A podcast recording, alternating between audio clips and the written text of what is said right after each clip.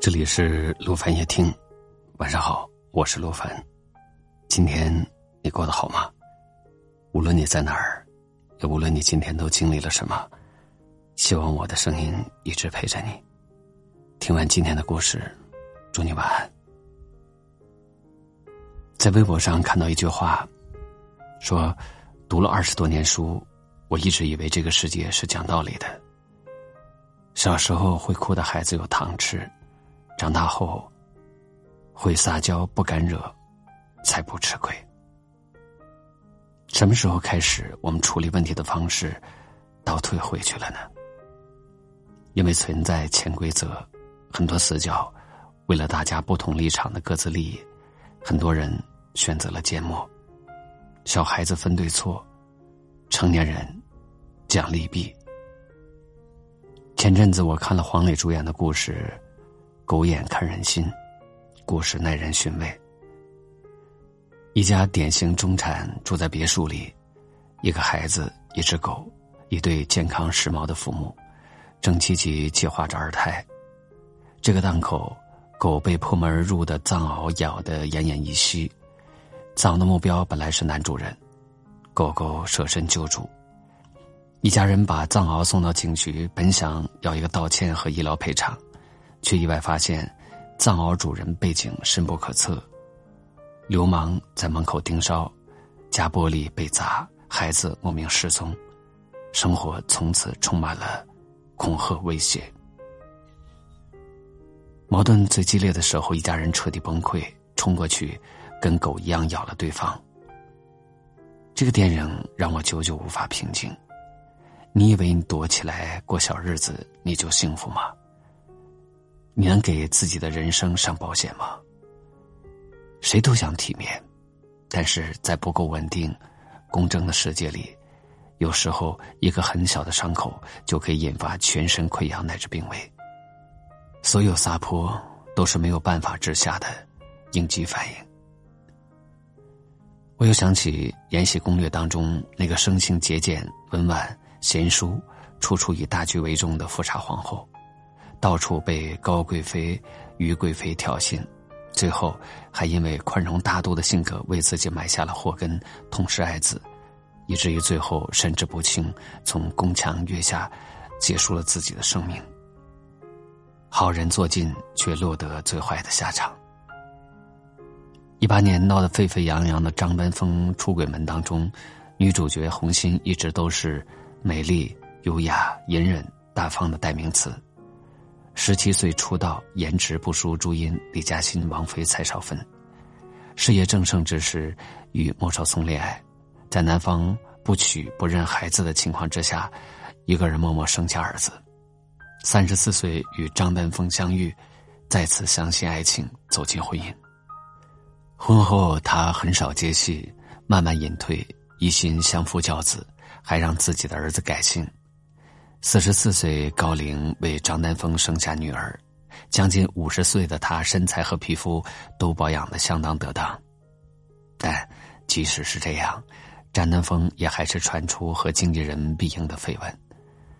做一个识大体的女人，她是一定要替老公分担的，于是忙着出来解释，忙着和老公同框秀恩爱，很快就盖过了这场风波。这样的红心可以说是万千男人梦寐以求的妻子，但是，隐忍和大度换来的并不是浪子回头，而是变本加厉。张南风很快又被爆出夜会必应，这样的视而不见和隐忍，表面看着有风度，但落实到现实，只能是亲者痛，仇者快。当事人的内伤，不知道多年才能消散。如果第一次发现老公与女经纪人暧昧关系之后，杀伐果断，甚至痛痛快快的撒泼一场，也不至于落到现在的田地。很多小孩从小就被教育忍耐，教育教会我们做文明公民，但有选择的时候，谁不想保持体面呢？有选择的时候，谁愿意做一个泼妇呢？有选择的时候，谁愿意面目可憎呢？人们常说：“忍一忍，春暖花开；让一让，柳暗花明。”忍是一种胸怀，让是一种气度。老祖宗也让我们宽以待人，遇事要忍让，要心地善良。这话没错。生活中很多事没必要针锋相对，没必要你死我活。有时候忍让和妥协确实是美德，放宽自己的心量，避免冲突和摩擦，化解矛盾和疙瘩。只是生活中有些人、有些事会逼近你的底线，打破你的原则，打乱你的生活。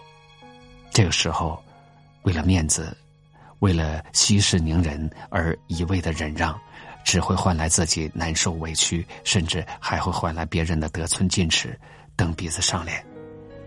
既然别人不在乎我们的感受，那就只好选择自我救赎。如果世界对你不公，你必须有一些锋芒来保护自己的尊严。不公不可怕，怕才是最可怕的。这一刻突然觉得好熟悉，像昨天、今天同时在放映。这句语气，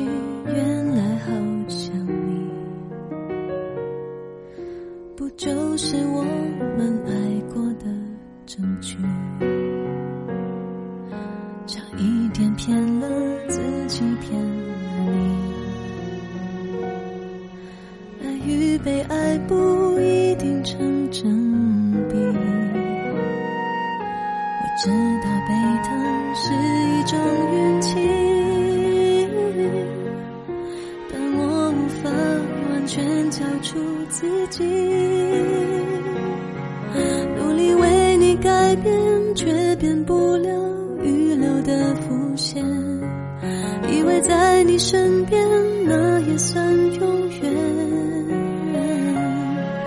仿佛还是昨天，可是昨天已非常遥远。但闭上我双眼，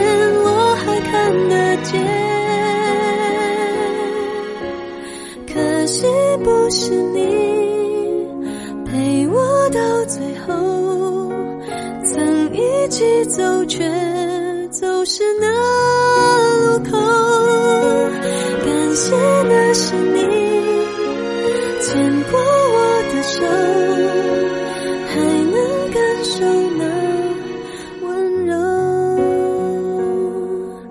那一段我们曾心贴着心。我想，我更有权利关心你。可能你已走进别人风景，多希望也有星光的投影。努力为你改变，却变不了预留的伏线。以为在你身边。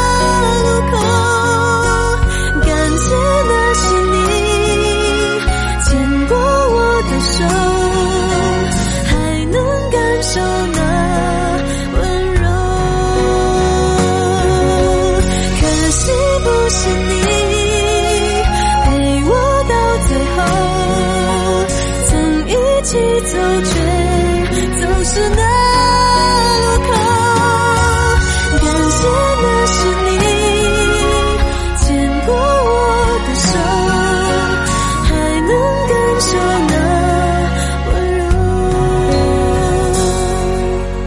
感谢那是你牵过我的手。